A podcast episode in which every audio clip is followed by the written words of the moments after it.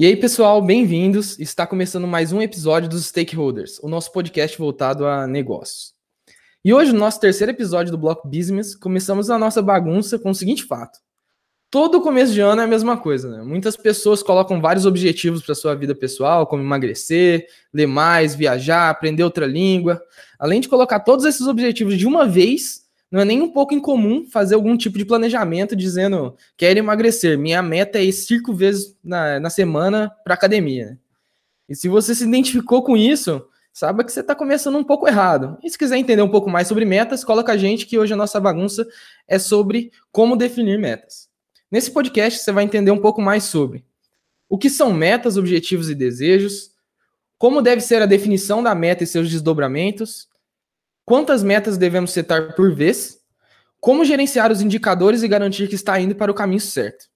Bom, e já que o assunto é meta, né? Eu hoje eu mal escrevi o roteiro aqui, fiz bem, desprendi poucas horas fazendo esse roteiro porque a gente está aqui com as estrelas da, da consultoria em gerenciamento.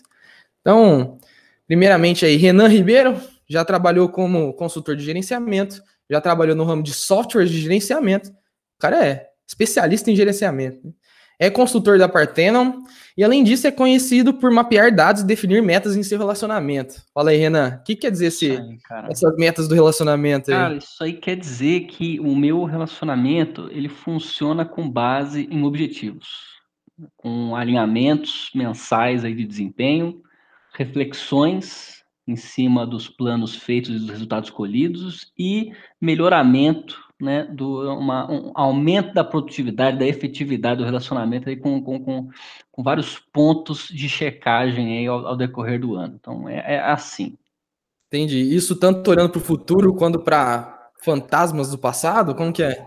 Não, o, o, assim, o, o passado ele funciona apenas como, como benchmark, tá? O futuro a gente traça com um pouco mais de carinho. O que, que é o benchmark? Benchmark, Caio, é quando a gente faz uma comparação, me, me, colocando aqui na fogueira, cara. O benchmark é quando a gente faz uma. Um, um... Existem vários tipos de benchmark, mas benchmark, no, no, no, final das contas, é comparação. A gente pode fazer benchmark de indicadores, a gente pode fazer benchmark de processo, a gente pode fazer benchmark de tudo quanto é coisa. Até de design uma, que basicamente é uma comparação. E existem vários tipos de benchmark que você pode fazer. Você pode fazer um benchmark histórico, né, olhando para trás de como que você se saiu um determinado indicador, ou como que o processo era antes de ser modificado. Você pode fazer um benchmark externo, se comparando com outros competidores, pode fazer benchmark competitivo, pode fazer um benchmark é, interno, dentro de outras filiais do seu próprio negócio, enfim, né, uma série de coisas, de comparações que você pode fazer justamente para ajudar você a traçar as melhores metas, os melhores valores, os melhores prazos. É, não é, parece que, que é um pouco chato, mas acho que é, o pessoal, muitas pessoas que escutam aqui não sabem, né? Mas o benchmark é você buscar por dados que já aconteceram ou que vão te ajudar a, a realizar o que você quer, né? Tipo, Exatamente. eu acho que o, o melhor exemplo que tem de benchmark que tem é o cara de, de um supermercado, que é dono de uma rede de supermercado ou de uma marca de supermercado, quando ele vai no outro supermercado para fazer pesquisa de preço, né? Esse é um benchmark externo bem clássico, né? Ele está buscando quais os preços da concorrência. Prático. Para poder saber se o mercado dele, né? Se os preços deles estão competitivos, né? Uhum. Bom, é, estamos aqui também com o Felipe Ribeiro, né? Que é consultor em gerenciamento. E do que eu sei por ele aqui, né? Ele já bateu algumas metas na vida dele aí, já passou em provas importantes, desdobrando metas, né? Fala aí, Filipão, conta um pouco mais pra gente como é isso daí. Todo mundo acha que para você atingir resultado é só com esforço, né? Mas é atingir resultado é direcionar esforço acima de tudo, né? Direcionar e caso você não esteja direcionando certo, gerenciar para voltar nos trilhos. Então, é, desde que eu entrei na faculdade, eu, eu, tento otimizar a minha rotina de estudos, enfim, é, o quanto que eu tenho que me dedicar às coisas, e eu acho que é isso, né? Um controle de meta, a meta é o que você quer, e gerenciar o caminho que você tem para chegar lá, né? Então, obrigado aí pelo parabéns de passar nessas provas aí. Tô precisando de autoestima, preciso. Que isso, velho, sou seu fã, sou seu fã demais. É, acho legal já até ter começado com esse termo aí, né? De que muita coisa não é intuitiva, né?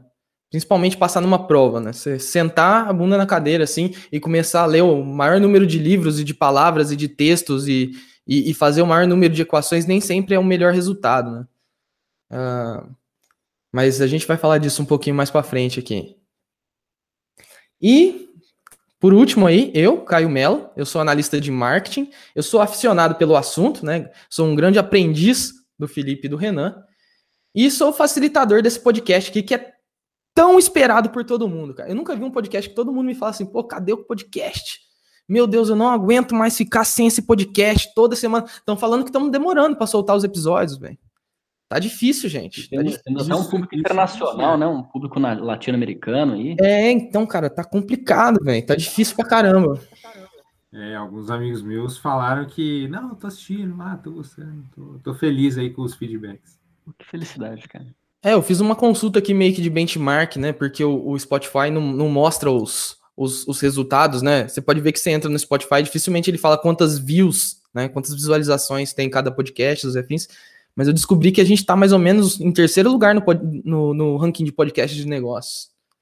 Terceiro lugar aí. Em qualidade é primeiro. Hã? Em é, qualidade, em, quali é em qualidade primeiro, com certeza. Aqui é só conteúdo de valor. Bom, então, tirando um pouco as baboseiras de assunto, né? Vamos, vamos dar início ao que interessa ainda.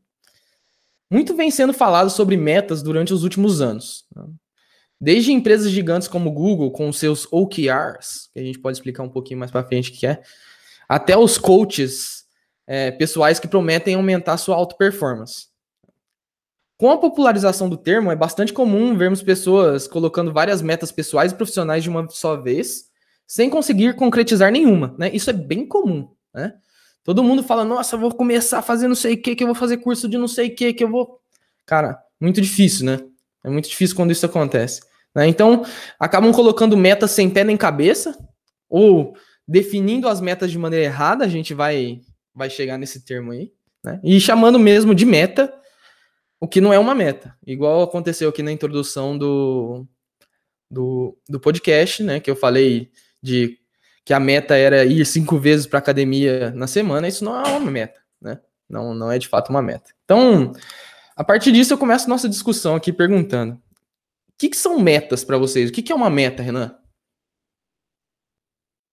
Ó, eu vou na escola tradicional, que é a escola do minha e do Felipe, né? Que a gente segue, gosta de seguir bastante uma certa literatura aí do, do, do, professor Falcone quando a gente fala de metas.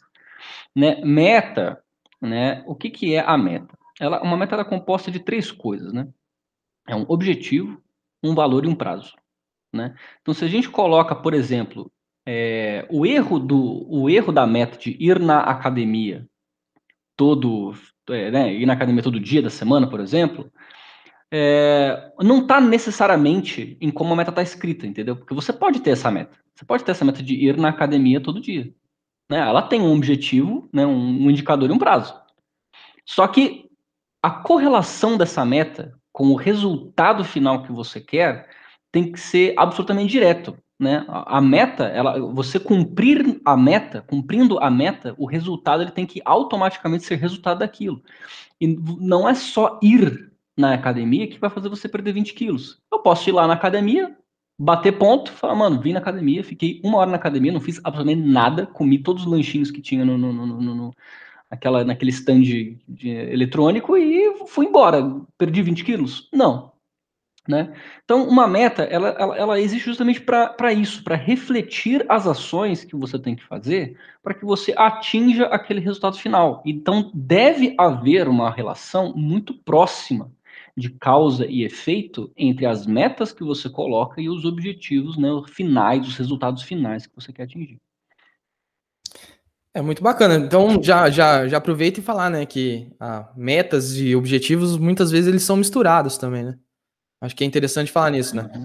O, o, objetivo dificilmente ele é uh, mensurável, né? E aí você entra com as metas pelo menos esse é o meu, meu jeito de ver, né? Você entra com as metas para poder dar nome aos bois aí e saber de maneira mensurável onde que você tem que chegar para conseguir atingir seu objetivo. Então você uhum. falou, né? Falou da academia. Eu acho que vai ser, pode ser legal a gente fazer uma coisa. Vamos fazer uma, uma suposta pessoa. A gente pode usar esse exemplo, ou pode usar qualquer outro. Que qual que é o objetivo dela? É emagrecer. Então a gente vai a, é, abrir é, a discussão, tudo girando em torno dessa pessoa. Pode ser? Show. Beleza. Show. Então, o objetivo dessa pessoa seria: eu quero emagrecer. Isso é mensurável? E, ó, o Felipe me, me, Felipe, me interrompa quando você quiser, tá? Mas assim, a, assim, eu não sou médico também, tá? Vou deixar isso importante, que isso aqui não é, não é conselho médico, tá? É só uma reflexão sobre metas e objetivos. Mas assim, se uma pessoa lá chega para mim e fala, meu, quero emagrecer. Existem trocentas maneiras de emagrecer. Né? Você pode tomar pílula, você pode usar droga, você pode fazer jejum, você pode simplesmente parar de comer e beber tudo, ou você pode, né? Existem várias maneiras de você emagrecer. Então, pode fazer uma lipo, né? Olha só. Você pode fazer uma lipo. É. Exatamente, é. sim. Exato. Então, assim, a primeira coisa que eu faria é realmente definir com muita precisão, precisão máxima possível, qual que é de fato o resultado final que você quer. Cara, por exemplo, eu quero emagrecer de maneira saudável e, consta e conseguir manter esse peso depois né? É, perdendo 20 quilos de gordura e ganhando 10 quilos de massa magra, por exemplo. O né? louco vai virar o Arnold. então, bastante coisa. Né? Você, já, você já vê que toma uma outra proporção. São outros indicadores que você precisa colocar ali, né? Que você precisa cascatear desse resultado que você quer atingir, para você de fato conseguir é, fazer um plano que tenha pé e cabeça. Né? Então, por exemplo, você vai ter indicador de saudabilidade, né? Então, indicador de quais são as vitaminas que você toma, quais são os macronutrientes que você está consumindo, quantas vezes você está indo na academia, que tipo de exercício você está fazendo na academia, quantas calorias você perde, se é um exercício muito mais aeróbico ou de construção de massa muscular, né? quais são os hábitos né, que você tem fora da academia, né, que, que estão comprometendo a sua perda de peso. Então, pode ser estresse, pode ser falta de alongamento, pode ser, cara, sei lá, entendeu? Aí que entra o papel do especialista, porque ele vai conseguir de fato desdobrar esse resultado final que você quer numa árvore que faça sentido, numa árvore de indicadores que faça sentido. E aí, em cima de cada um desses indicadores que você eleger, você coloca uma, um, um, valor e um prazo. Né? E aí você tem um plano, né, mais ou menos o, o esqueletinho de um plano para você conseguir né, é, emagrecer de maneira saudável com todas essas restrições que você colocou. É, então é, ilustrando um pouco aí do que você está falando, eu posso dizer, por exemplo, tirando, né, a saudabilidade, né, todo, todo, todo esse ambiente, esse ecossistema, mas vamos falar que o cara quer, quer emagrecer realmente de forma saudável. É, o seu objetivo é emagrecer, a gente concorda com isso? É, existem várias vistas sobre isso, né? É Não, que eu, eu vejo. Eu, eu acho que se a pessoa quer falar, ah, eu quero emagrecer, mas emagrecer de uma forma saudável, ela quer perder é, gordura né? E provavelmente ganhar massa magra. E isso é diferente de emagrecer, porque você pode é. emagrecer só perdendo massa magra. Então, é, esse, esse, eu acho que é esse que o ponto que o Caio quer levar a gente, né? É... é o, o negócio é só que é, o objetivo, às vezes, você não consegue dar, é, mensurar ele, né? E a meta entra por trás é, para então. você conseguir mensurar o que você precisa. Exato. Então, se você quer emagrecer, né? Sei lá, N formas, Uhum. Mas eu acho que uma, um conceito legal que o cara poderia levar aí para ser uma meta, para ter objetivo, valor e prazo, é: eu quero perder 10 quilos de gordura, né? Então, qual que é o objetivo? Perder peso, uhum. valor 10, 10 quilos né, de uhum. gordura. Uhum. Em seis meses. Em seis meses, né? E o prazo. Não, justo. Perfeito. Então, é, o que eu quero é, ilustrar é que quando as pessoas falam assim, e o que é muito comum, fala assim, ah, eu quero emagrecer, eu vou começar a ir na academia. Provavelmente na academia vai fazer ela emagrecer, né? Se a pessoa quer, quer se desenvolver, eu vou começar a ler um livro. Pô, provavelmente você vai é, se conseguir se desenvolver, vai conseguir tirar proveito disso. Uhum. Mas acaba, que, acaba sendo um, um negócio limitado, né? Uhum. Porque ao meu ver, se você foi cinco vezes na semana na academia, você bateu sua meta, né? Para quem fala que começa é, querendo ir cinco vezes na semana na, na, academia, quando na verdade tem um universo aí por trás que, ela, que não está sendo mensurado, uhum. né? que não está sendo medido. Né? Então, é, introduzindo já um pouco do conceito de diferença de meta e objetivo, valor e prazo, né? E o que a gente gosta de falar bastante, né? É, metas nos fins e não nos meios. Você pode comentar um pouco sobre isso para a gente, Filipão? O que, que, quer dizer metas eu nos dou, fins e não nos meios? Eu tenho 300 exemplos para dar disso, né? Inclusive até, até fora do campo é, nutricional, né? Bom, metas nos fins e não nos meios quer dizer que você está botando a meta no lugar errado, né? Então, é, esse exemplo de meta de ir na academia é muito isso, né? O teu objetivo é emagrecer, mas você está colocando a meta nas vezes você vai na academia. Existe, que nem o Caio falou, uma correlação entre o número de vezes que você vai na academia e o peso. Mas não quer dizer necessariamente que indo na academia você vai ter o resultado de perda de peso que você quer. Né? É, por então, exemplo, né? Por exemplo, o cara pode ir na academia cinco vezes na semana e só comer junk food. Correto. Só comer comida industrializada e, mano, com, né, com gasto hipercalórico que subiu, beleza, mas consumindo 10 vezes mais calorias. Vai emagrecer? Não. Exato. Né? É, o ir na academia, o fazer exercício é meio para o fim que é a perda de peso, né? Então, colocar metas nos meios é exatamente isso. A gente colocar meta na ação que a gente tem que fazer para atingir o objetivo que a gente quer, ao invés do objetivo em si. Né? Então, é, acho que até comentei com o Caio, né? Enfim, eu engordei muito na pandemia, comecei na nutricionista em janeiro e é exatamente isso, né? A, é, a gente coloca a meta no fim, que é perda de peso até o final do ano, tantos quilos perdidos, e aí a gente desdobra, né? Só que eu não desdobrei, e a nutricionista sabiamente falava isso, não desdobrei, não desdobrei só na parte de exercício, que não é só num gasto. A gente tem que desdobrar o emagrecimento no consumo também. É por isso que entra a nutrição aí. E, enfim, por mais que eu não tenha tido a, a perda de peso que eu quis ainda, eu estou muito mais saudável, comendo muito melhor do que eu estava antes. E eu me sinto muito mais saudável, que é mais importante, né? Tem mais energia, é, enfim, o meu sono está sendo maior qualidade, né? Mas eu tenho outro exemplo muito bom sobre metas nos meios que vocês vão lembrar, né? Na época do ICC, saudoso. É, vocês lembram que na época do marketing a gente queria, enfim, vender os nossos cursos lá, e o Caio, agora o rei do marketing, ele vai saber isso, né? E a meta nossa, ah, como, como que a gente faz o marketing ah, atingir o resultado de venda, sendo que a meta do marketing é alcance, é divulgação? que isso não é o resultado no final, né? O resultado é a venda, é a quantidade de pessoas que participam naquilo. Né? E nem e... sempre existe uma correlação matemática perfeita, né? Correto. Nem sempre existe a correlação matemática perfeita. Mas daí, é, a escola da Falcone, agora que eu tô lá, eu conversei muito sobre esse tópico é, de metas no, nos meios e não nos fins. E duas conclusões que eu tirei, né? A primeira é que a gente tem que revisitar o conceito de sistema, né? Então, o sistema é aquilo que o professor fala, que são partes interligadas com uma função específica, né? Então, é, para olhar se a meta está no meio, a gente tem que olhar para a função do sistema.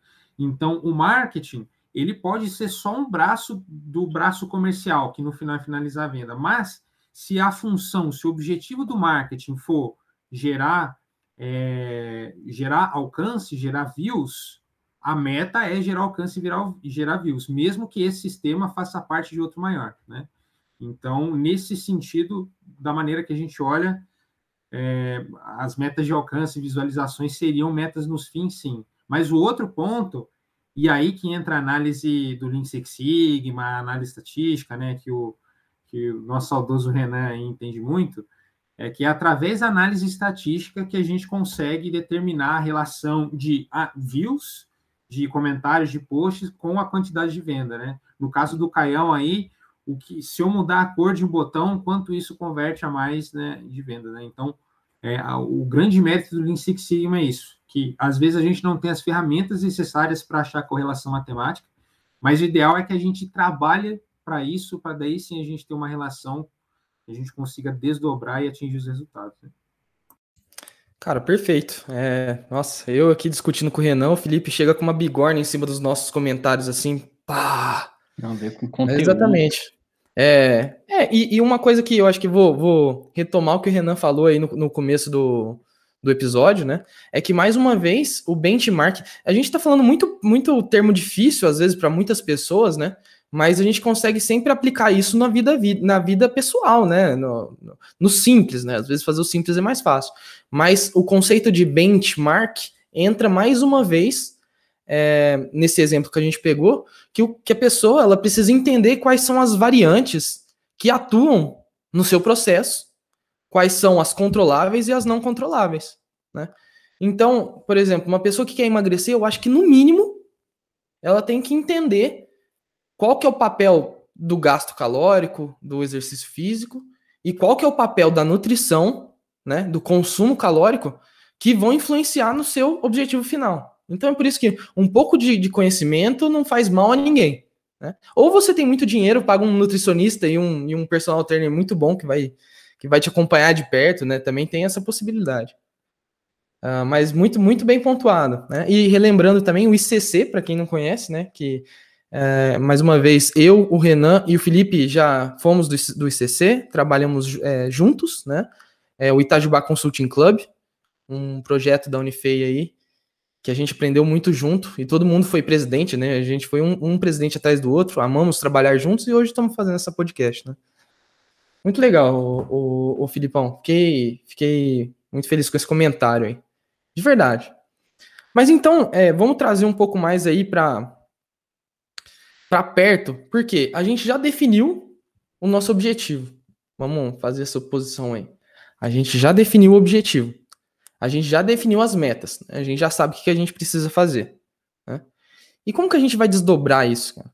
Como que eu posso saber se a prova que eu estou prestando eu tô fazendo a coisa certa para poder passar, se o objetivo que eu quero, que é emagrecer, se eu tô fazendo certo para poder é, atingir, né? Ah, ou mesmo, eu acho que é muito legal a gente pensar no, no, no âmbito financeiro também, né?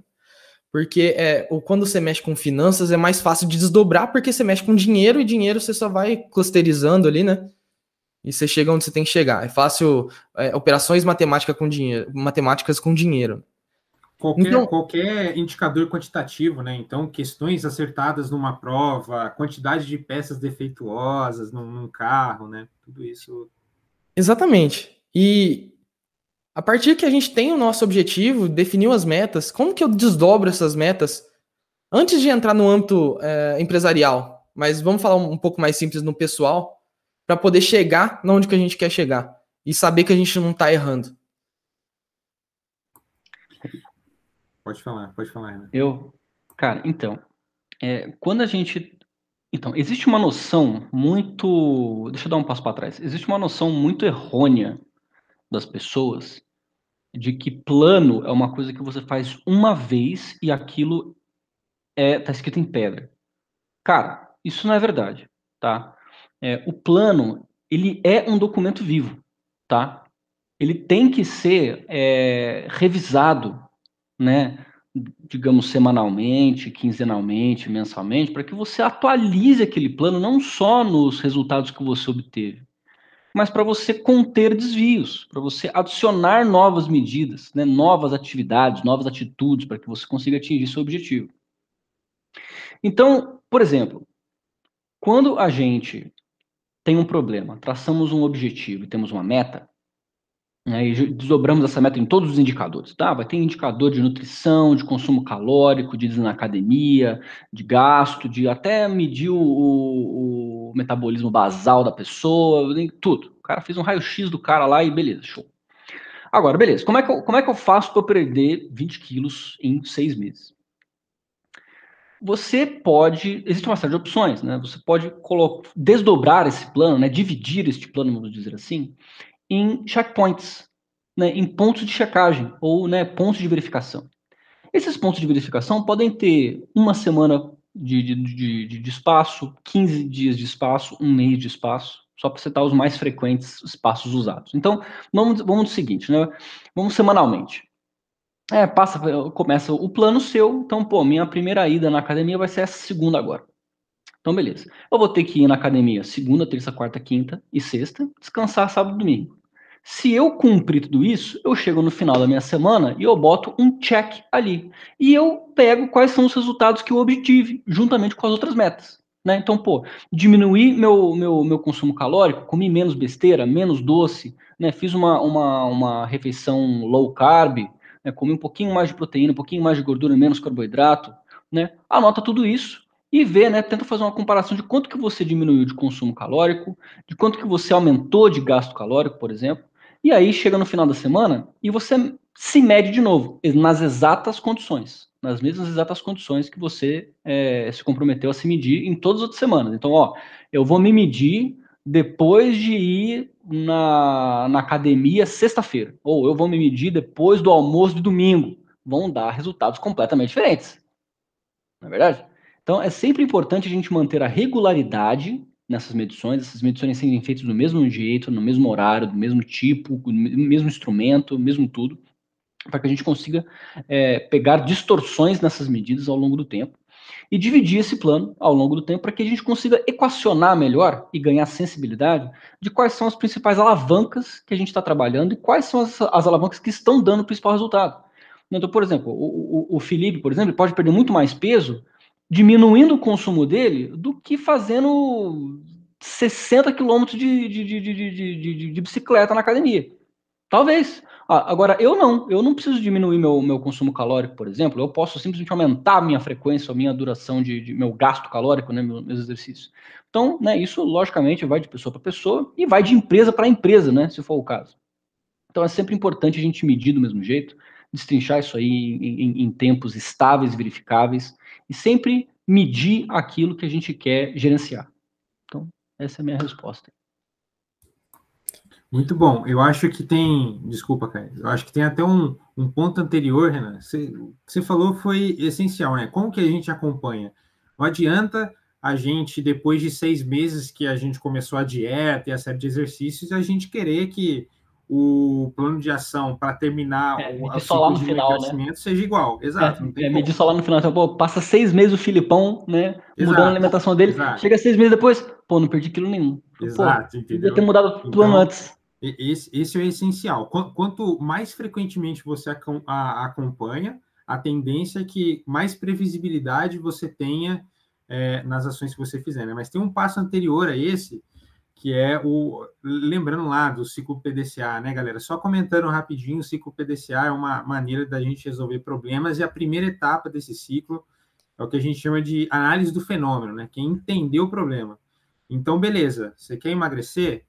Vamos entender como que está o seu corpo, vamos entender como o seu corpo funciona. Quando a gente vai numa, num nutricionista a primeira vez, primeira coisa que ele pede para você é um exame de sangue, entendeu? Porque ele quer saber o que o teu corpo precisa, o que o teu corpo tem de mais, quais são os problemas. Da mesma forma, o ideal é, eu quero estudar para uma prova, o ideal seria você pegar um, um, uma prova semelhante do, do, ano passado, anterior, fazer essa prova e ver quantas você acerta, né? Daí você consegue descobrir qual assunto você está pior, quanto tempo médio você deve fazer por, por questão, né? Você consegue ver tudo isso. Da mesma forma que, né, enfim, se uma empresa tem um problema um problema no custo, ela quer diminuir o custo, ela tem que mapear todos os custos dela, descobrir quais são os mais onerosos, qual que é o histórico desses custos, se eles têm crescido, se eles têm diminuído, e esse tipo de coisa. Então, o, o primeiro passo é sempre realmente identificar o problema, e daí sim a gente cria o plano e, e vai fazendo essas mudanças, né? Boa, muito legal. Nossa, sempre muito bom ouvir vocês falando, né? E Bom, então, tirando um pouco dessa hipótese de lado, queria saber de vocês aí, quais são as metas pessoais e profissionais aí de vocês? O que, que vocês estão fazendo aí para poder estar tá atingindo, né? É, porque o próximo tópico que eu acho que, eu, que seria legal a gente tratar aqui é que de tudo que a gente está falando aqui, nunca há a acomodação. Né? Eu acho que quando a pessoa se acomoda ela fala que ela quer emagrecer ou quer estudar, ou quer estudar não, né? Quer passar numa prova ou quer ganhar uma promoção no trabalho. E só que você nunca faz alguma coisa em relação a isso, né? Eu acho que esse é o, a principal, o principal mal aí que, que afeta. Então, é, já que a gente está falando tanto do assunto aqui, eu queria saber de vocês uh, quais são as metas de vocês, como vocês fazem para para gerenciá-las, né? Cara, Caio, antes de eu falar as minhas metas, eu queria responder uma pergunta que você fez de maneira muito, muito singela antes, que é o porquê que, por exemplo, o porquê que as pessoas se acomodam, né? Por que, que pessoas, negócios, grandes empresas se acomodam e às vezes são ultrapassadas, né? Viram, assim, somem, quase que da noite pro dia você vê Blockbuster, Kodak. Por que, que essas empresas elas perdem nesse negócio? Eu estava tendo uma conversa ontem com a minha minha querida chefe, que eu não posso mencionar aqui, e ela me falou um, um, conceito muito interessante, cara, que eu até que anotei, que é o conceito de inovação disruptiva do Clayton Christensen. E inovação disruptiva não é uma, um, um ato, tá? não é uma ação. Inovação disruptiva é um processo no qual, por exemplo, se a gente tem uma demanda de mercado crescente, por exemplo, e esse entrante que vai virar o, o, o player né, o principal player. O que, que ele faz? Ele pega esse mercado genérico, né, que tem uma demanda bem estabelecida, e ele começa a servir esse, esse mercado da melhor maneira possível. Né? Ele vai é, investindo né, nessa solução dele, seja um produto ou um serviço. Esse produto ele vai se encorpando, vai crescendo, melhorando a proposta de valor com o tempo, e esses clientes estão cada vez mais satisfeitos com isso. Paralelamente, a isso, pode ser concomitante ou um pouco depois de, do, do, player 1 ter chegado à, liderança de mercado. Um, um, uma outra empresa, por exemplo, de nicho, né? por exemplo, uma, uma Polaroid, por exemplo, uma empresa de nicho, né? uma empresa pequena que serve um, um nicho específico de pessoas dentro daquele mesmo mercado. Ela começa a fazer exatamente a mesma coisa. E ela, por ser um player nichado, ela investe muito mais em pesquisa de, de, de, de, clientes, em como entender esse mercado, quais são as principais coisas que aquela proposta de valor daquele serviço ou produto tem que ter e tal. E ela segue basicamente o mesmo, o mesmo princípio da empresa líder. Vai chegar uma hora que, olha que curioso, vai chegar uma hora que a solução da empresa líder vai estar tão encorpada e tão cara que recebeu tanto investimento e a solução do player de nicho vai estar, né, não vai estar logicamente mais cara, mas muito menos cara do que a solução do Player 1, porque recebeu muito menos investimento e é muito menos complexa. Só que ela vai ser abrangente o suficiente, a propósito do player de nicho, para roubar o mercado do player genérico, do player de líder. Por quê? Porque a solução do player líder está muito cara, por causa da quantidade enorme de investimentos que ela recebeu. E às vezes ela cresce não só em preço, mas em complexidade. Às vezes a proposta do player principal se torna tão grande, tão complexa e abarca tantos mercados de uma maneira genérica que ela não de fato resolve o problema específico mais daquele público na qual ela se propôs a, a atuar. E aí acontece, de fato, a tomada de market share pelo é, player de nicho. E aí, de fato, acontece o que aconteceu entre a Cielo e a Stone, por exemplo. Que a Stone hoje né? Ela não é maior do que a Cielo, mas ela tem um valuation muito maior do que a Cielo. Né? Por quê? Porque ela nasceu de um player de nicho e aconteceu exatamente isso aí no mercado. E hoje a Stone é a Stone como a conhecemos. Mas só isso aí, antes de eu falar as minhas metas. Não, é interessante. Deixa eu trazer outro fato aqui, já que você também falou ah, da Kodak, né? Fala aí. É, eu quero trazer até uma, um questionamento que agora eu fiquei pensando, né? Porque a história da Kodak, todo mundo lembra da Kodak, né? Imagino que, pelo menos, a maioria do pessoal que está escutando esse podcast vai ter, vai ter conhecimento sobre a Kodak, que era uma marca de, de filmes, né? E de, e de câmeras fotográficas aí, que fez muito sucesso nos anos 90, né? Se eu não me engano, anos 90 para 2000 ali, até um pouquinho dos anos 2000. Kodak era a maior fabricante de câmeras desde os anos 60, assim, né? Isso. Era uma player gigantesca. Né? É, era muito grande. Era tão grande quanto a Blockbuster pro, pro ramo de filme, né? Que a gente já comentou é. no, no podcast passado. E assim, eu imagino que por ser uma empresa muito grande, ela tinha metas muito agressivas, certo? É, eu imagino, assim, eu tô, tô, tô supondo. Cara, será que essa meta agressiva. Eu vou voltar um pouquinho, porque a história da, da, Kodak é bem conhecida, assim, eu vou falar de uma maneira muito simplista, muito simplista, assim, é, é até interessante quem, quem tiver interesse em, em, buscar conhecer o porquê que ela faliu, né? Por que, que uma empresa tão grande dessa faliu, né? Ela tinha os filmes, que ela é, detonava o mercado, tinha o maior share do mercado, e as câmeras, né? Elas detinham a tecnologia de câmeras digitais, só que eles resolveram não lançar, por quê? Porque deter o controle dos filmes e das câmeras normais era mais lucrativo. E não teve. E, e aí não fez o que você falou agora, né, Renan? Essa inovação disruptiva. Mas por quê, cara? Às vezes as metas elas estão tão agressivas, e imagino que as metas, né, principalmente financeiras, de uma empresa dessa é tão muito grande, né, muito muito agressiva, que eles preferiam, eles preferiram, né, continuar com o mercado, né? o mercado que dava mais margem em, ao invés de ir para inovação, por quê? Porque eles tinham que bater a meta deles. E o que, que aconteceu? Justo. Né? É, essa, a empresa deteriorou porque ela não escolheu é, seguir com a tecnologia nova, que ia trazer um mercado novo, mas que era muito é, arriscado para eles perderem o mercado deles e não bater a meta, por exemplo. Né?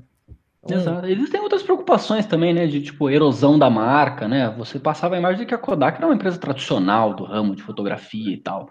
Né? Isso aí, se você não desvinculasse essas novas propostas de valor da marca principal, podia gerar uma certa erosão, ou podia rolar até uma canibalização né, de um negócio de marca de câmeras digitais com, uma, com as câmeras né, tradicionais de filme e tal. Então, assim, eu acho que talvez no final também eles, eles ficaram um pouco paralisados, né, justamente por causa desse tipo de conflito que você comentou, Caio, porque era um negócio de margens, assim, esse, margens excelentes. Né? Mas quando e você vai para o negócio gente, digital, é só a câmera que você tem. A gente tem outros exemplos para citar, né? A gente sempre pensa na Kodak como clássico, mas tem muita gente que esquece da BlackBerry, né? Que veio o smartphone hum, e a BlackBerry morreu. Você não vê mais a BlackBerry uhum. fabricando celulares, né? Foi engolida também, né? Foi engolida. Foi engolida. É, ela ainda existe, mas ela virou player nichado dentro de segurança, grande segurança para celulares.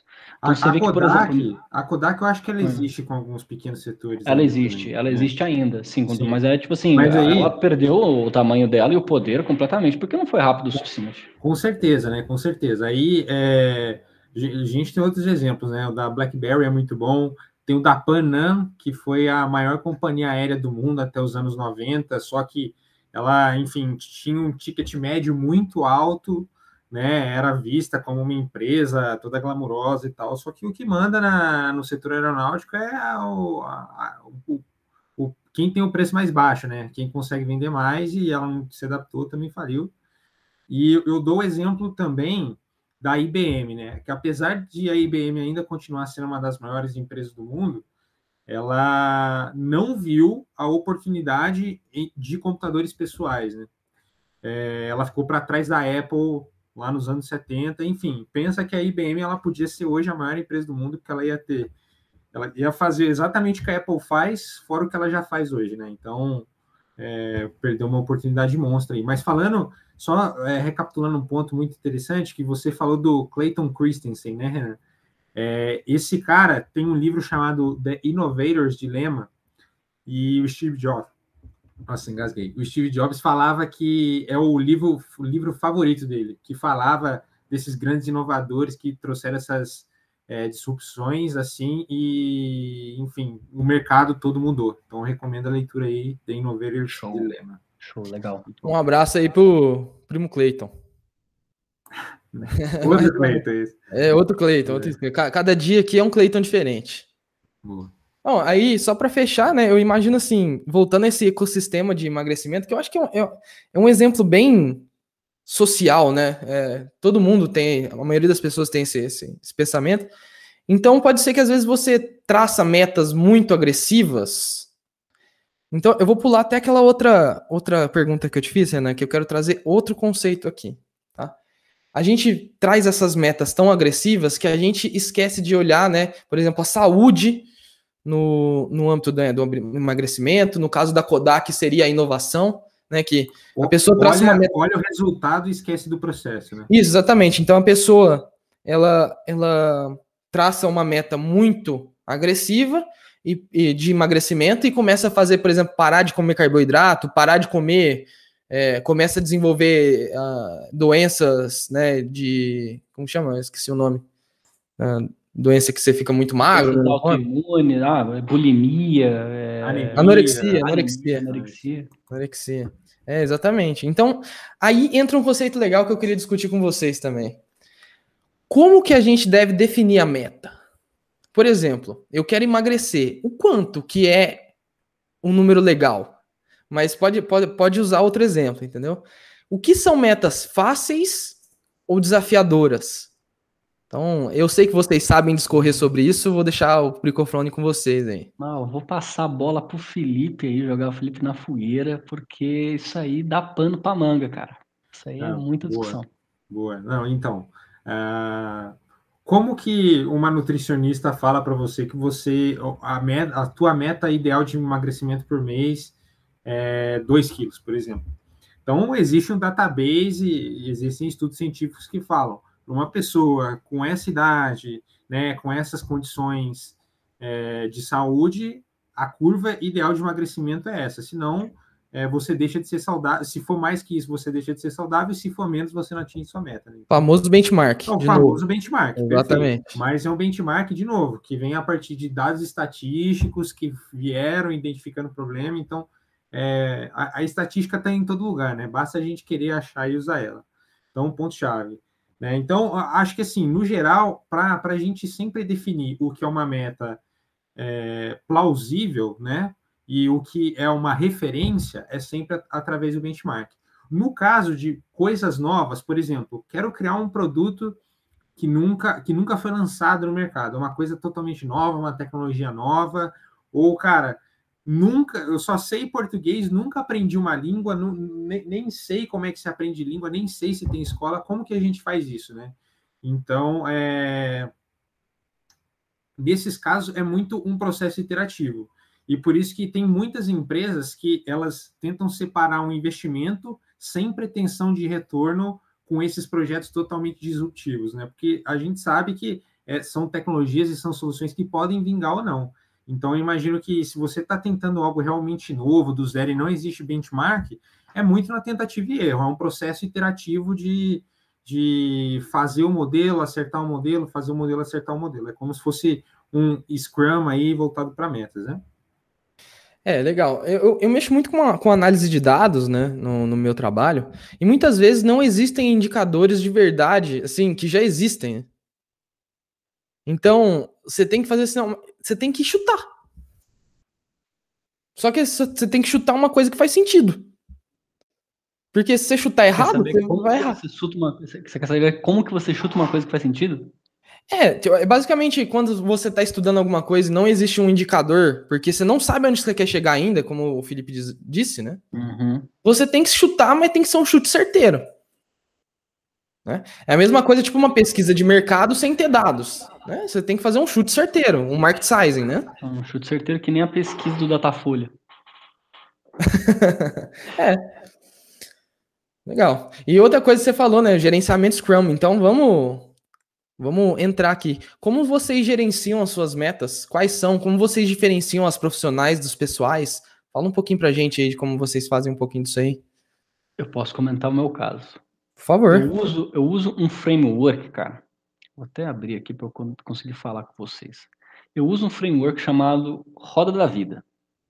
Eu sei que o nome é esquisito. É tipo mas... aquele jogo? Ah, não, era Jogo da Vida. Não, não tem nada a ver então. Não, não tem nada a ver, mas ó, é. são, deixa eu ver aqui, são cinco áreas, são cinco áreas nas quais você divide sua vida. Você divide sua vida em cinco áreas. Essas cinco áreas são vida interior, né? E dentro de vida interior você tem intelectual e racional, e espiritual e propósito. Você tem a vida profissional, na qual você tem dinheiro e finanças, e carreira e missão. Você tem vida saudável, que é saúde e disposição, e diversão e lazer. Vida social, que é o quarto elemento, né? E tem contribuição e doação, e ambiente e grupos. E você tem o quinto ponto, que é vida sentimental, nos quais você tem família e amigos, e amor e conjugal. E nosso podcast está onde?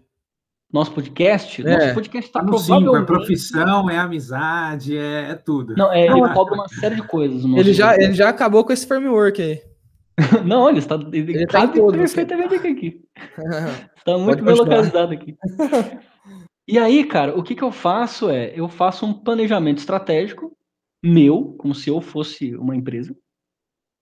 E aí eu coloco metas e objetivos, né, e, e, valores e prazos em cada uma dessas frentes. Então, por exemplo, tem o primeiro tópico que é vida, in, vida interior. Né? Dentro do primeiro, tópico, tenho, do primeiro tópico eu tenho 1.1, que é o intelectual e racional. Eu posso colocar uma meta de leitura de livros no ano, posso completar uma meta de curso de filosofia, posso colocar uma meta de ler tantos reports, de, de, de, de fazer exercício de GMAT, de realizar cases individualmente, de, de, de, escrever artigo, sei lá. Né, são coisas que, né, por exemplo, eu me sentiria realizado, que contribuiriam significativamente para a minha vida profissional, né, aliás, a minha vida interior, né, no caso, e que me, me, me, me, ajudariam a aguçar o meu cérebro.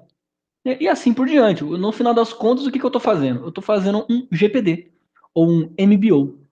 Eu estou fazendo um gerenciamento pelas diretrizes, ou um Management by Objectives, que nasceu com o Drucker, se eu não me engano, Peter Drucker, em 1950, isso. Pai da administração. É quem não mede, não gerencia. Quem não mede, não gerencia. É, isso aí. E em 1980, 75, assim, né, o, o Falcone pegou esse MBO e fez virar o, o, o, GPD, né? Que, na verdade, é uma metodologia também que tem a ver com os japoneses, que se chama Hoshin Kanri, que também se traduz aí para desdobramento de objetivos. Usamos bastante no ICC, hein? Saudades. Boa. Bem bacana. É, e você, Felipe? Eu acho, eu, eu acho que é importante falar, é, dando um passo atrás, que a gente fala esse monte de termos e tem muitos termos para como gerenciar a meta, né? Tem o, o KPI, OKR, tem gerenciamento pelas diretrizes, mas no final, Sim. o que, que a gente está querendo passar? Você tem que ter metas para o que você quer, você tem que criar um plano de execução para isso e você tem que estar tá medindo esse plano constantemente para validar se o resultado chega. Perfeito. Independente do nome que você é, use, né? Esse é o elixir dessa conversa. Perfeito, é isso. Né? E, mas, assim, relativo a, a, planejamento pessoal, planejamento profissional, cara, eu acho que tem a ver muito o, com o que você disse, assim, né? É, a ver com a acomodação. A gente, a gente é ser humano, a gente não consegue ter cinco focos grandes simultâneos na vida. A gente não consegue, entendeu? É, muito menos num dia. Então, é, é por isso que é, é, muito importante a gente tentar se planejar sempre para o próximo dia. A gente não precisa planejar um mês, uma semana, porque as variáveis mudam muito, né? Para a gente no já a médio prazo, imagina a longo prazo. Né? A gente consegue colocar grandes metas, mas a gente não consegue traçar tanto plano. Eu acredito nisso, pelo menos. Né? Então, se a gente gerenciar de dia a dia, semana a semana, a gente consegue priorizar os nossos focos ali. Mas eu não acho que a gente consegue priorizar mais que dois ou três focos grandes na nossa vida. Entendeu? Hoje eu tenho um foco que é trabalho, TCC e, enfim, vocês sabem o que está rolando, né? Mas, cara, não, não dá, eu, eu não consigo fazer as coisas com tanta concentração, com tanta energia quanto isso. Entendeu? Então, por exemplo, a minha saúde eu dei uma grande focada nela no começo do ano, agora eu estou só mantendo o que eu já construí, e depois que essa fase turbulenta passar, eu volto a focar, mas eu não tenho como fazer tudo de uma vez. Então, pr primeiro ponto aí, defina suas prioridades. E aí, pode fazer o que você quiser. Quer fazer dois ou um para ver qual ganha, quer fazer SWOT para ver, entendeu? Cara, isso aí é excelente que você está falando, Felipe. Eu queria até entrar um pouquinho rapidamente nisso aí. Entra aí, vamos lá. Existe um cara chamado Brian Tracy. E ele já tá, tipo, velhinho, já tem tipo, uns 80 e tantos anos, ele tem um canal no YouTube. E o que que esse cara era? Esse cara era o coach de produtividade em 1970. Imagina esse cara. Esse cara vendia, tipo assim, fitas cassete para você ouvir no carro, para você virar uma pessoa mais produtiva. Esse cara é o, o, ancião, ele é a fonte de todo esse conhecimento. E eu tenho um curso dele, cara. Na verdade, é um vídeo de uma hora em que ele dá 21, é, 21 metodologias, 21 métodos, né, né para você ficar mais produtivo. E uma das coisas principais que ele colocou, e isso eu coloco na minha agenda todo dia, e eu vou falar para vocês que, assim, clareia a minha mente e me torna uma pessoa, no mínimo, assim, no mínimo 30% mais produtivo. Um terço da minha produtividade é só isso. Que é listar tudo que eu tenho que fazer e colocar uma prioridade nessas coisas.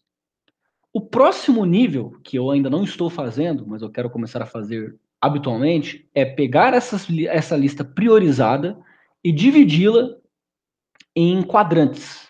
O que, que é importante e o que, que é urgente. Se eu tenho importante e urgente, aquilo tem que ser feito agora. Se eu tenho importante e não urgente, aquilo tem que ser feito, mas em outro momento. Se aquilo não é importante, mas é urgente, eu dou para outra pessoa fazer. E a, a, dificuldade não entra nessa matriz aí? A dificuldade? É. Não, a dificuldade ela entra, entra no como urgência, né? Entra, é, eu acho que eu entra acho como, que urgência. como urgência também. Eu, assim, eu, eu ainda estou um pouco, um pouco heurístico, né? um pouco assim, impreciso na medição do esforço. Eu, eu traduzo isso como tempo.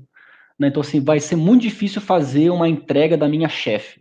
Então, assim, não quer dizer que eu não vou conseguir fazer, quer dizer que eu vou ter que né, precisar de, ao invés de duas, três horas, eu vou ter que precisar de oito, por exemplo. Né? Aí eu tenho que organizar meu dia conforme né, a quantidade de esforço que aquela tarefa me exige. Mas, né, em termos simples, é isso aí que eu faço e ó, fica uma dica que mudou a minha vida forever. É, realmente, né? Ia... Pode falar, pode falar, Filipão. Não, o, que eu, o que eu ia comentar é assim, né? A, a, a gente define prioridades, mas é, é, é, é, importante voltar no ponto, né? Por, por que, que as pessoas são é, é, procrastinadoras? Por que, que as pessoas às vezes são, são ambiciosas, né? Aliás, não são ambiciosas. Eu acho que tem muito a ver com a importância que você define para as ações e as metas que você tem que fazer. Então, é, todo mundo tem suas dificuldades, todo mundo tem seus problemas, e mas é aquilo. Quem eu, eu acredito muito nisso. Quem quer dá um jeito, sabe? Eu acho que se você está determinado a realmente uma coisa na sua vida, você faz um esforço de dormir uma hora menos para estudar, para passar numa prova. Você faz um esforço Sim. de é, pô, tô com trabalho, tô atolado com o trabalho, mas eu quero sair com essa pessoa aqui, quero conversar com ela, porque eu acho que né, essa pessoa me faz bem, eu vou fazer bem para ela também. Então, acho que assim, a gente consegue, a gente define a prioridade que a gente quer para as coisas. Se a gente é, não está conseguindo tempo ou esforço, é porque isso não é uma prioridade já na nossa vida, ou pelo menos a gente não considera assim, né? Mas é interessante falar também que as pessoas muito ambiciosas elas têm que tomar um pouco de cuidado com a prioridade que elas definem também para as outras coisas, né? Tem gente que só coloca, não, é trabalho, é dinheiro na frente de tudo, né? E, assim, é, um é, é uma... Pra, você precisa ter um tempo olhando para o teto sem fazer nada, né, cara? Exato, é, é, exato, é isso que eu ia falar. O, o problema em si não está na sua meta, o problema não é ser rico, o problema não é ter a melhor carreira de todas, o problema é você só achar que aquilo, primeiro, aquilo vai se satisfazer, e segundo, que você só tem aquela necessidade. Então, é basicamente aquela pirâmide de Maslow da, das necessidades humanas, né? Cada, é, o tempo todo a gente tem que estar tá, é, se atentando um pouco para as umas. Mas eu estava tendo uma conversa com o nosso amigo Thales esses dias, né? Saudoso hum, Thales. Saudoso. E ele falou, um abraço aí para o nosso amigo Thales. Grande Thales. E ele, e ele falou que ele estava lendo um estudo o estudo falava o seguinte: que pessoas que são mais ambiciosas elas vão ter mais resultados, elas vão atingir as, as metas que elas têm, ou metas me, é, maiores do que os outros que não são tão ambiciosos. Porém, porém, meta é, conquista é diferente de se sentir realizado. Então, as pessoas que mais ambiciosas, que atingem metas maiores, elas se dão melhor na vida, mas provavelmente por serem muito ambiciosas, elas são pessoas mais frustradas e mais tristes com o sucesso dela do que o resto. Então é muito interessante o equilíbrio, né, né Filipão? É.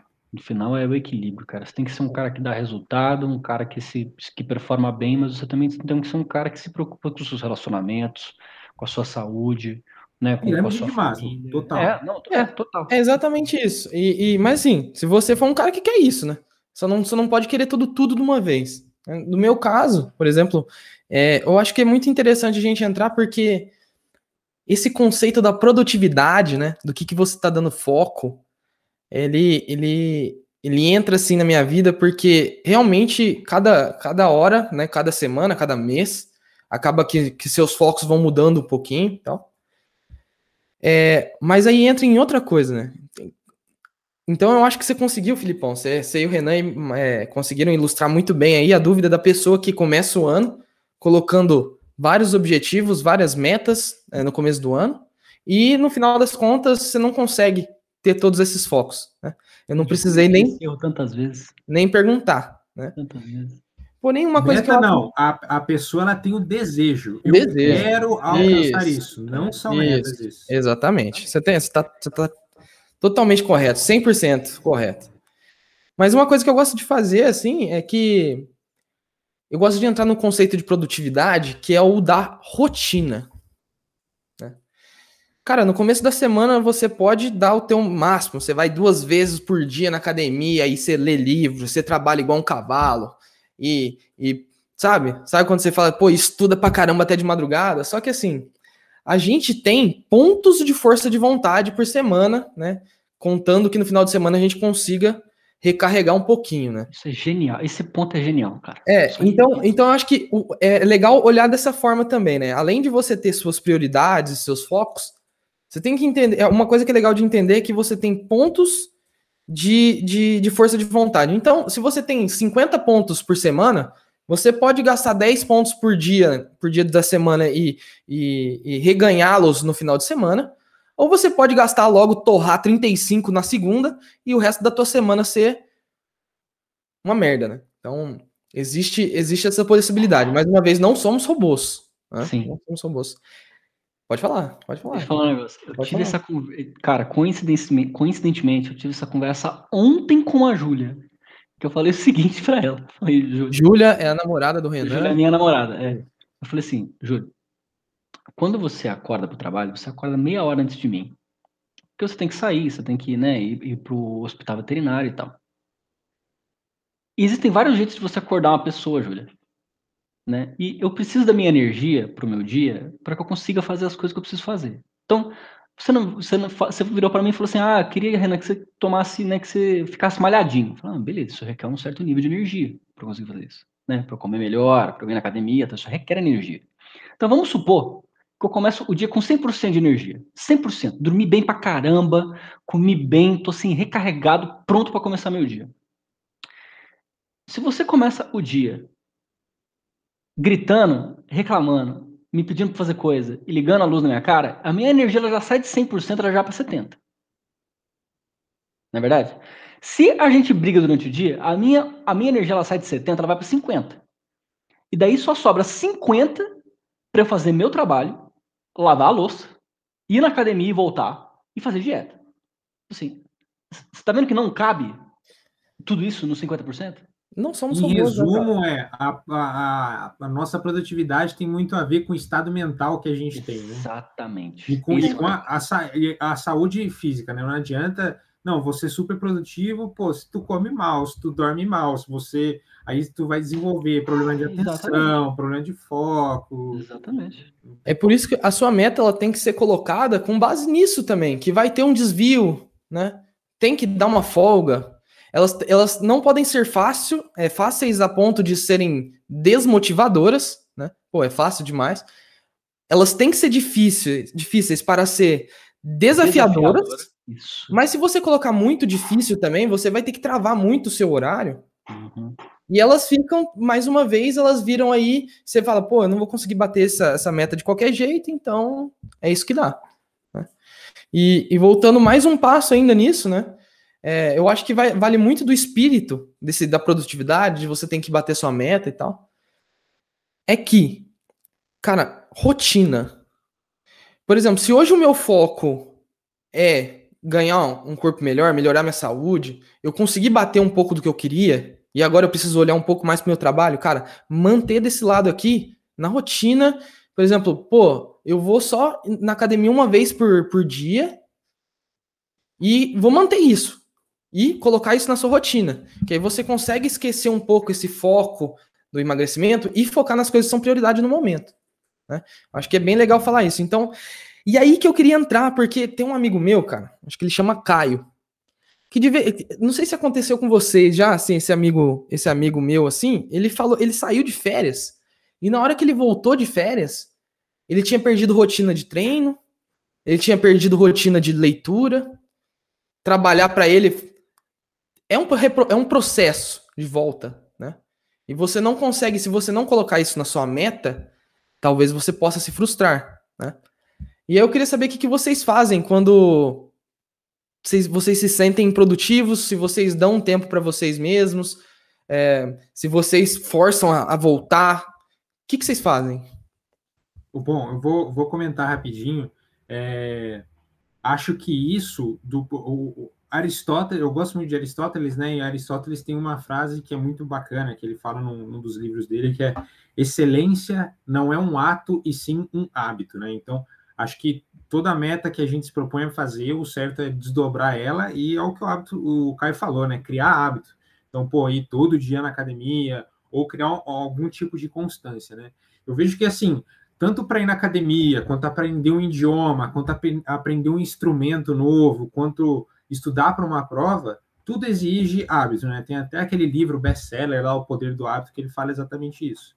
E uma coisa legal, Caião, que eu vi também, eu vi um médico no YouTube falando que o cérebro, ele o, ter coisas novas na rotina sempre é meio o, cérebro gosta de coisa nova, entendeu? Desperta ansiedade, joga dopamina no sangue. Então, quando você entra na rotina, você não tem esse essa descarga hormonal, você consegue ficar mais calmo para fazer as suas atividades do dia a dia. Então, é, você consegue até por isso ter mais concentração do que se você tivesse histérico com uma novidade, né? Então, manter uma rotina é muito importante por isso, porque aí a gente consegue distribuir a energia nas nossas atividades mais facilmente, né? Mas aí, é, qual que era a pergunta mesmo? Desculpa, até. E se você dá uma derrapada aí, por exemplo, você sair de férias é um momento para você recarregar suas energias, só que normalmente você perde um pouco da sua rotina. E existe um processo para você voltar no trilho, né? Queria saber de vocês o que, que vocês fazem aí para conseguir voltar no trilho é, e para conseguir para voltar às metas, né? Talvez Boa. seja interessante falar que depende de como o seu planejamento, né? Se Sim. no seu planejamento tá falando que aquela semana que você voltou de férias você tem que dar 100% de produtividade. E aí, vale a pena você renegociar essa meta aí? aí ou vale a pena ou vale a pena você se forçar a voltar? Aí ah, você gastou aqueles pontinhos que o Renan falou, entendeu? Se você na primeira semana de férias, você quer estar full trabalho, você gastou seus pontinhos de mês ou do, do semestre ali na, naquela semana. Você não pode fazer isso, né? E pensa que é, se você ficou muito tempo parado, tipo um mês, o estar parado virou sua rotina ali, entendeu? O teu cérebro entendeu isso. Então, para você se adaptar à nova rotina, que era a rotina de trabalho, você tem que ir aos poucos, né? Então, pô, se você, sei lá, dormia 6, 7 horas por dia, começou a dormir 9, 10. Começa dormindo 9, é, 9 10 e trabalhando. Não começa dormindo 6 e 7 de novo, entendeu? Seu corpo vai dar pane se você faz exercício constantemente, mas nas férias para, pô, não tenta parar tudo. Sei lá, se você fazer cinco, tenta fazer duas, três na semana. Se você lia muito e parou de ler, pô, é, leia ou coisas menores ou numa frequência menor, né? É, se, se, a gente corta as coisas, a gente perde o hábito muito fácil, assim. É questão. Se, se você vai para academia todo dia, você sabe o que está falando. Se você ficou uma semana e meia sem treinar e perdeu o pique, você não treina mais naquele mês, entendeu? Então é você, você não pode deixar de lado 100% da sua rotina, não. É, mas se deixar, né, lembrar dos pontos de força de vontade, né? Você vai, você pode até fazer tudo certinho de novo, mais uma vez aí na segunda, na terça e na quarta, mas de quinta para frente, dificilmente, né? Dificilmente. Ó, gente, o que que, assim, quando eu tenho muita recaída, cara. Às vezes, assim, o trabalho ele vem, ele vem ferindo a minha constância de, a minha constância mental. Assim, eu sempre fui um cara muito equilibrado. Vocês me conhecem. Mas ultimamente nesses tempos, assim, o, o trabalho de consultoria, principalmente, ele tem muitos altos e baixos, né? Ele tem muita concentração de trabalho em alguns períodos e muita, às vezes, né, até hiatos de trabalho, dependendo de como que o cliente está te tratando. E eu vou falar a verdade para vocês, cara. Quando eu deixo a bola cair, eu faço o que o Jordan Peterson me falou para fazer. O, jo o, Jordan Peterson, eu sou, mano, fãzão desse cara. Já li os dois livros, já li os dois livros dele. E né, tem um outro até que é um pouco mais, né, mais complexo, né, que tem a ver com toda a construção do imaginário da pessoa, mas esse eu não li. E tem aquele né, de 12 regras para a vida. Cara, é, quando eu tenho uma recaída, eu tento me tratar como se eu fosse meu melhor amigo dentro da minha cabeça. Entendeu? Pô, se eu tivesse ali com o Felipe ou com o Caio, ou até com meu pai, né? Com, com uma pessoa que eu confio muito, que, que, que, eu, que eu sei que quer o meu bem, né? De maneira sem, de maneira sem pressão. O que, que essa pessoa está falando para mim, entendeu? Assim, pô, Renan, Renan, beleza, né? Você teve sua recaída e tal, então dentro da minha cabeça, por exemplo, eu falo, Renan, relaxa, tudo bem, não é só porque você não deixou de fazer, deixou de fazer hoje o negócio que você tinha programado para fazer que todo o seu plano cai por terra, entendeu? Existe um espectro das coisas, o mundo não é binário, né? Não é tipo assim, atingiu ou não atingiu. Não, você pode atingir 90% da meta. É ok, né? Dependendo das metas que você coloca para você. Não, vai descansar agora, come alguma coisa. Será que você não está nervoso porque você, porque você ficou mexendo muito no celular? Será que você não está nervoso porque você comeu muito doce? Será que você não está nervoso porque você não está dormindo bem? Ou porque, né, sei lá, você brigou com a Júlia, com a sua namorada? Sei lá. Né? Tenta se colocar, tenta né, fazer um resumo da sua situação, entender aonde que você está, por que, que você está sentindo aquele, aquilo que você está sentindo e por que, que você tomou aquelas decisões últimas que você tomou e tenta refletir em cima disso e consertar esse problema. Então, pô, realmente, pô, são seis horas da tarde e eu comi meio-dia. Acho que é por isso que eu tô nervoso, por isso que eu tô sem energia. Olha o benchmark aí de novo. Exatamente. Para, vai fazer um, um, lanche, entendeu? Vai, né? Para, vê um episódio de série, sei lá, né? Se cuida, cara. Se, a vida é pra você também. Você tem que curtir o que você tá fazendo, você tem que recuperar um pouco da sua energia. E a, a falta de energia, ela pode vir de uma série de maneiras, né? A falta de energia pode vir em forma de estresse, a, falta de energia pode vir em forma de depressão, pode vir em, em forma de confusão mental, pode vir né, de uma série de maneiras aí. E cada uma tem a sua principal alavanca para a gente conseguir neutralizar aquele problema, né? Aquele problema, é, sei lá, às vezes psicossomático. Né? Vai da gente ter a nossa maturidade, né? da gente olhar para nós e sabermos que nós somos pessoas, que nós erramos e que tá tudo bem. A gente pode errar, né? E a gente Perfeito. se tratar bem dentro daquele contexto e tentar se ajudar. Isso aí, isso aí, Renan. Eu acho assim, é, é, o principal ponto, né? Dando um exemplo pessoal aí, é, eu estava no processo de emagrecimento e esse mês, por conta da rotina louca que eu tive, com o TCC, com tudo que vocês estão sabendo, eu perdi o resultado do mês anterior. Então é como se eu não tivesse feito nada em dois meses. E, pô, fiquei triste por isso? Não, porque eu sei que isso foi condição do momento, né? É, eu, eu, o que eu podia é fazer. É variação da meta. É, é exato. Meta. E aí, o que, que eu tenho que fazer mês que vem? Continuar o que eu já estava fazendo nos meses anteriores, que se aquilo estava dando resultado e esse mês eu descobri quais foram os desvios, mês que vem é só continuar a fazer o que estava fazendo que vai dar resultado. Então, é, de novo, galera, reiterar o, o, processo de avaliação do plano, entendeu? O que, que eu fiz de diferente desse mês que deu o resultado errado? Se você tiver isso em mente, no, no próximo mês ou no próximo período que você estiver avaliando, isso não vai acontecer. Beleza, então. Então, para dar um, um overview, né? Um wrap-up aí, três pontos que eu acho que me chamou a atenção das coisas que vocês falaram. Primeiro, benchmark, certo? Mensurar. Então, o benchmark ele entra para você entender quais são as variáveis que estão atuando nesse processo aí, o que está acontecendo, fazer uma reflexão interna. Uhum. Uma comparação baseada na experiência de outras pessoas, de outros, Exato. outros negócios. De Tirar esse tempo para você, né? Então, isso, isso serve não, não quando a gente está só se sentindo improdutivo, né? É realmente no processo de, de, de atingir a sua meta, né? Uh, ou da sua empresa e afins. Então, benchmark, né? Antes de você sair fazendo alguma coisa, cara, pesquisa, estrutura, faz a análise do fenômeno, como, como o Filipão falou, né?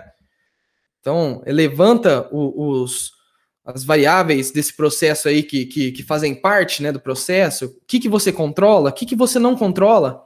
Né? A segunda coisa é uh, mensurar, né? então medições constantes. Eu acho que é o único, o único jeito de você conseguir é, saber se você está indo para o lugar certo ou não são medições constantes.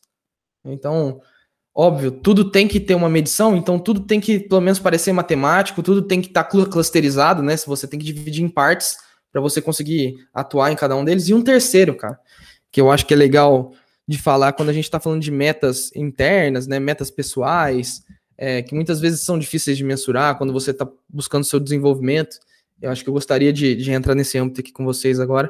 Que o terceiro que eu entro aqui é o feedback e também entra no que vocês falaram, né? Então, o feedback, quando você. Você normalmente você não consegue ver de você o que está acontecendo, né? de maneira pessoal. Né? Então, você vai no psicólogo, ele te dá um feedback sobre você. Né? Muitas vezes não, não são. É, tá claro, ou tá claro e você não consegue ver, ou realmente não tá claro, tá perdido para você. Né? E esse feedback ele serve para qualquer, qualquer métrica do processo, nem sempre é individual. Né? Então, queria saber de vocês aí o que, que vocês acham sobre a importância do feedback uh, ah, para a realização aí da rotina, uh, produtividade e metas. Acho que assim uh, o, o, feedback, né? O feedback para si mesmo, vulgo autoavaliação, é muito difícil, porque pensa que qualquer coisa que a gente faz para a gente mesmo é enviesada, né?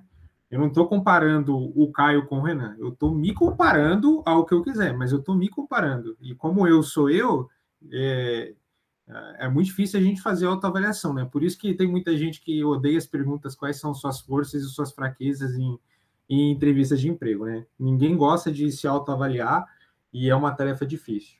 Mas, acima de tudo, a gente tem que ser honesto, né? Se a gente pode fazer feedbacks honestos para com as pessoas, no trabalho, é, no estudo, a gente pode fazer feedback honesto com a gente mesmo. Né?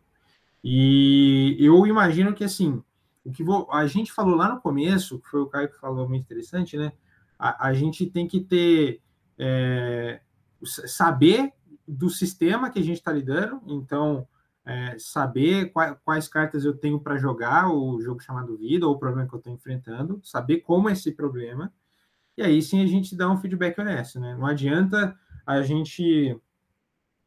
É, pô, fiquei mal porque não passei numa prova. Aí a gente fica mal, porra, eu estudei, não sei o que, fico mal.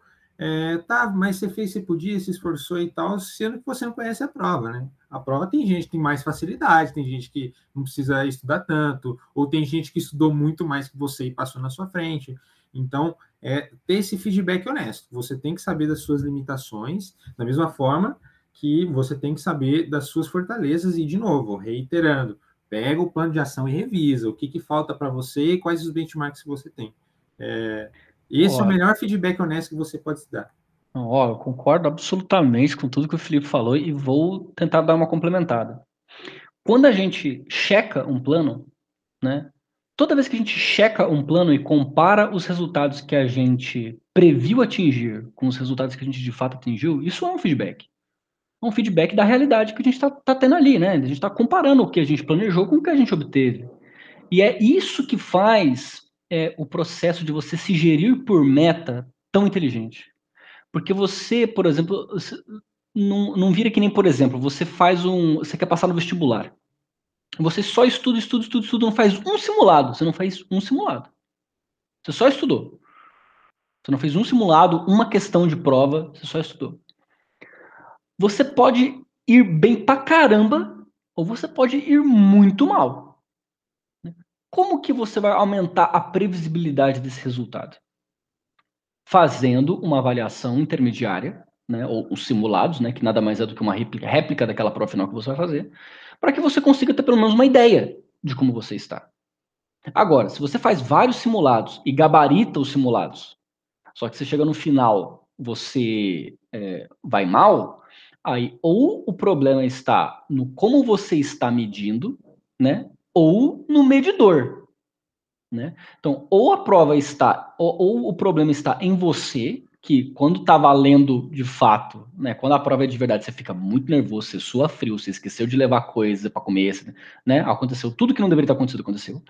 Ou, de fato, aquele instrumento que você está usando para medir o seu desempenho, que é justamente o simulado, ele não está de fato de acordo com a realidade. Né?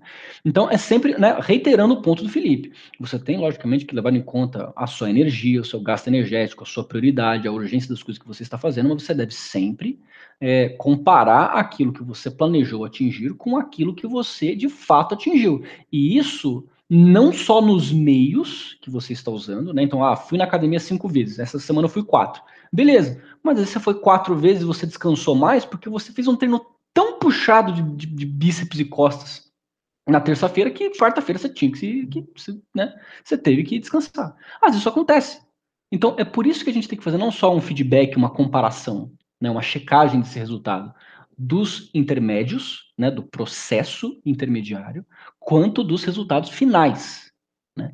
E é aí que né, essas análises que vão dar para nós, de fato, os insights que a gente precisa para, de fato, né, destravar esse potencial que eu sei que todos nós aqui desse podcast, ouvinte incluso, né, todos nós possuímos. Boa. E o que eu ia falar também, né, é, muito retomando esse ponto do, do feedback. Eu acho que o barato não sai caro, né, o combinado não sai caro. É, infeliz... Hoje, né, nós três, a, a gente está numa situação, é, ainda bem, né, a muito custo de, de empregos, de profissões é, muito tranquilas comparada à maioria das pessoas, tanto questão salarial quanto ambiente de trabalho e, e clima, né?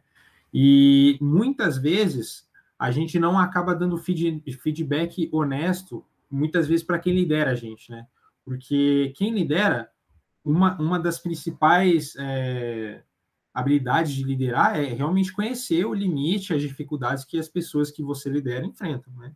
Mas nem sempre isso é possível, porque cada um tem um diferente nível de aprendizagem, cada um pode estar passando com um problema pessoal, esse tipo de coisa. Então, é, eu dou exemplo do, do, trabalho, que é onde eu vejo isso mais claro, mas isso vale para a tua meta de emagrecimento com a nutricionista. Isso vale é, com o professor do cursinho que quer te aprovar na prova. Isso vale com o instrutor da autoescola. Né? A gente tem que dar um feedback honesto para as pessoas das nossas limitações também. A gente sempre quer aprender mais rápido, a gente sempre quer provar para os outros que a gente pode fazer mais do que eles esperam da gente, mas não é sempre assim. Então, a minha recomendação aí, galera, se você está procurando, se, no teu trabalho você está falando para o teu chefe que você não está aguentando a carga, ou que está muito difícil, você não está conseguindo, e ele não está nem aí, troca de chefe, troca de departamento, troca de emprego, né? O Renan mesmo falou que né, na carreira de consultoria a gente tem picos de estresse com o cliente e às vezes atos de trabalho, mas eu tenho certeza que se o Renan falasse para o cliente, ó, eu preciso de uma pausa aqui, me dê um pouco mais de tempo para pensar, porque eu preciso, senão não vou conseguir fazer essa entrega, ou se ele falasse para a chefe dele isso, ele seria atendido, né? É, não, não tenho dúvidas disso, da mesma forma que eu seria da mesma forma que o Caio seria. Então é importante dar um feedback honesto para as pessoas também sobre os nossos limites, não só das coisas boas e das conquistas, das metas que a gente se propõe. E, e muito importante esse feedback para as pessoas e para você mesmo. Né? Muitas vezes você é um cara que se cobra mais do que o, o, o que consegue, ou menos, né? Então, acho que passar por uma reflexão aí de períodos em períodos, não importa o período, né? Que, que você consiga trabalhar, mas que seja um feedback honesto de você para você mesmo. Chegar no final da semana e falar assim: putz, eu não, não, não dei o máximo que eu conseguia. Por quê? Ah, não conseguia, estava muito estressado, problemas é, é, familiares, afins.